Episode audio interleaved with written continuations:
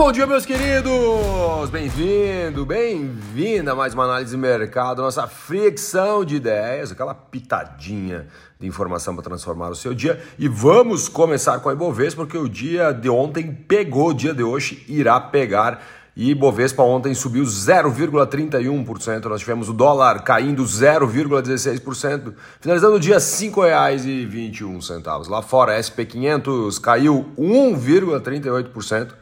Dow Jones caiu 1,26%, Nasdaq caiu 1,78%, Stock 50 subiu 0,40%. Observe que aqui no Brasil nós estamos contramão aos americanos, vamos falar mais logo na sequência, então aguenta aí, meus queridos e minhas queridas. Bitcoin hoje às 4 horas e 24 minutos da manhã estava sendo cotado a 23.773 dólares, subindo no dia de hoje 1,10%. Lembrando que ontem nós chegamos a quase 25 mil dólares no Bitcoin, subiu 11% no dia de ontem, pelo menos, principalmente na, pela manhã. E agora deu uma desidratadinha, mas o Bitcoin ainda bem estável. Né? Esse ano aqui, um bom ano para o Bitcoin. Nada daquela subida louca, maluca. E também nada de quedas bruscas. Petróleo, tipo Brent, barril às 4 horas e 29 minutos da manhã estava sendo cotado a 84 dólares 03 cents. Uma queda no dia de hoje de 1,34%. E vamos falar sobre algumas notícias quentíssimas que estão acontecendo por aqui no Brasil. Uma delas, o aumento do salário mínimo. Falamos até durante essa semana sobre o aumento do salário mínimo que iria para 1.320, uma especulação aí para o mês de maio, segundo algumas uh, pessoas mais próximas ao governo.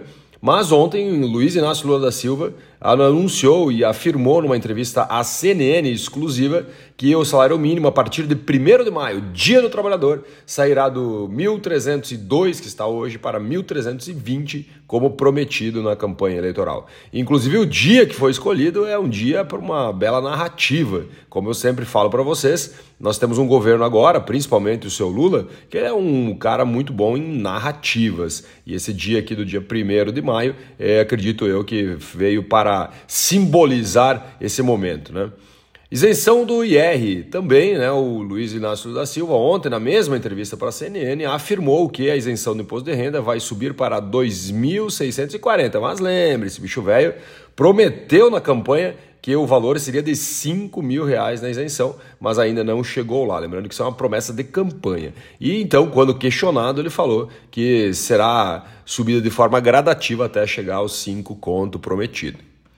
BNDES, lembrando, né? Vou voltar um pouquinho, lembrando, tanto salário mínimo aumentando quanto isenção de IR, o que o governo está fazendo? Ele tá, quando ele isenta o IR, ele está abrindo mão de receita.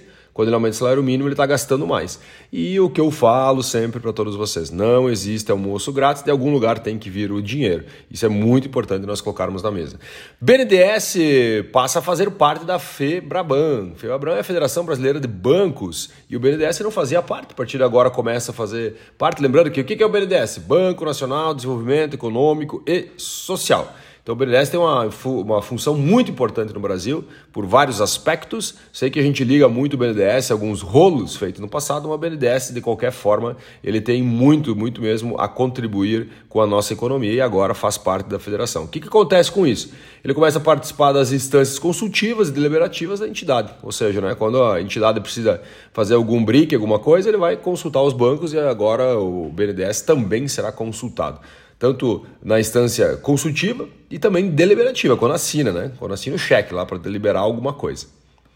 Vamos falar um pouquinho de China, nosso maior cliente. Minério de ferro sobe na China, né, com esperança das medidas que estão impulsionando a demanda. O governo chinês quer que a galera gaste mais e as autoridades chinesas disseram né, ontem que a elaboração de políticas destinadas a estímulo de gasto com habitação vão acontecer e principalmente para desbloquear economia, a economia dos consumidores. Lembrando que nós já falamos sobre isso, que o chinês é um pouquinho diferente do americano. O americano mesmo na crise estão consumindo, né? Se nós pegarmos os dados de consumo dos Estados Unidos, eles não param de crescer, mesmo numa pseudo-crise. Inclusive lá, como a contratação e a demissão é bem diferente aqui do Brasil, tu observa que as demissões lá eh, não estão ocorrendo tanto quanto deveriam por causa da questão dos juros, né? Então a galera continua sendo consumista nos Estados Unidos, mesmo com juros um pouco mais elevados. E na China é um pouquinho diferente, né? Chegou a pandemia ali, a galera guardou dinheirinho em casa, embaixo do colchão, e a partir de agora, abrindo a economia, o que o governo espera é que essa galera tire o dinheiro embaixo do colchão e gaste com alguma coisa. Mas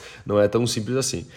Lembrando que a China também é um governo uh, que uh, ele não libera todas as informações, bem diferente, por exemplo, num país que nem o Brasil, Estados Unidos, onde a, a democracia eh, impera ali, né, onde o direito de ir e vir impera, mas na China é um pouquinho diferente, né, o governo comunica o que mais convém. E lembrando né, que se ele comunica o que mais convém, pode ser que nem todas as informações cheguem até aqui, ou também as coisas aconteçam muito rápidas, né, fala assim, pô, vamos mudar agora, vamos pegar da direita, vamos para a esquerda, e vai acontecer e a população vai seguir porque o governo é autoritário.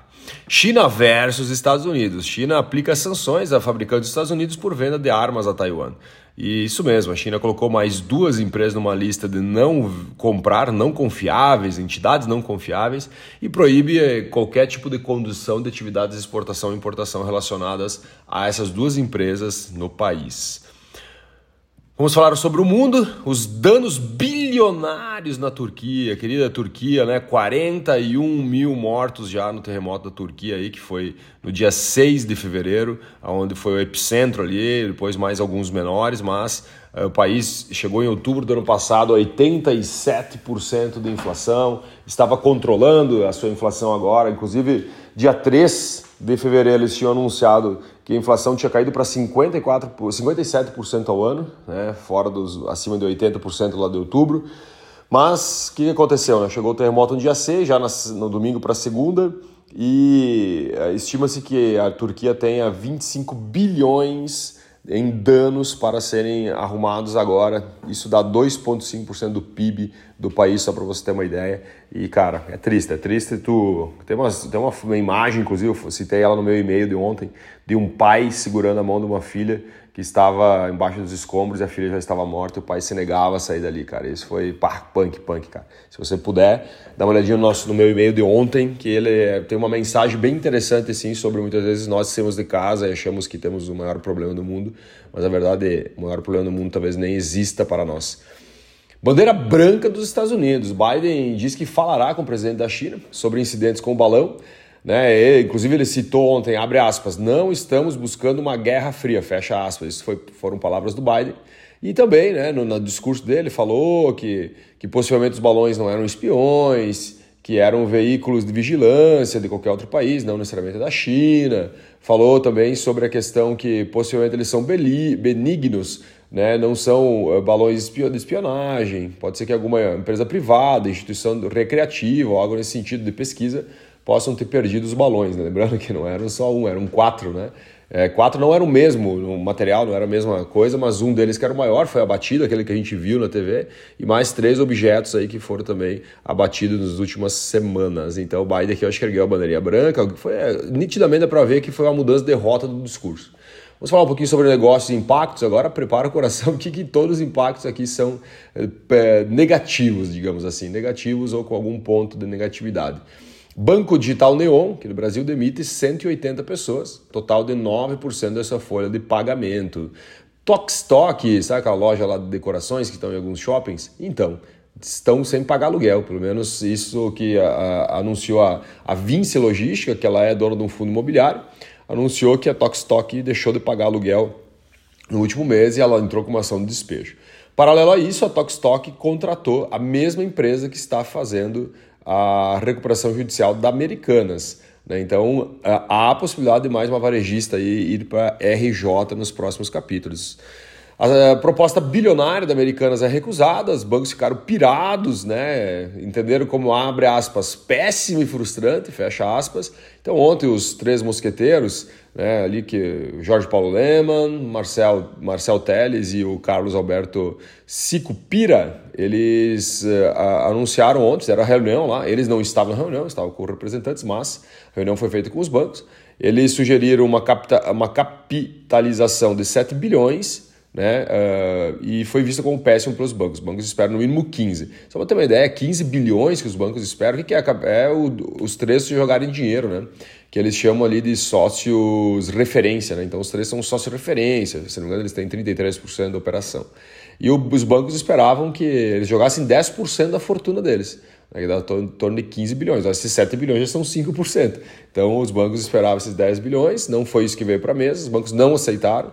Né? Inclusive, eles queriam que os bancos jogassem 18 bilhões seriam convertidos em ações ou dívidas subordinadas. Que, digamos que a empresa entrasse em alguma insolvência, né, né, fosse decretada a falência da empresa, como foi decretado lá da Livraria Cultura, é, essas, uh, esses débitos iriam no final da fila de recebimento. Por isso que os bancos aí estão realmente pirados, né? Estão pirados, pirados. Eu acho que vai dar até reflexo em outras empresas do grupo.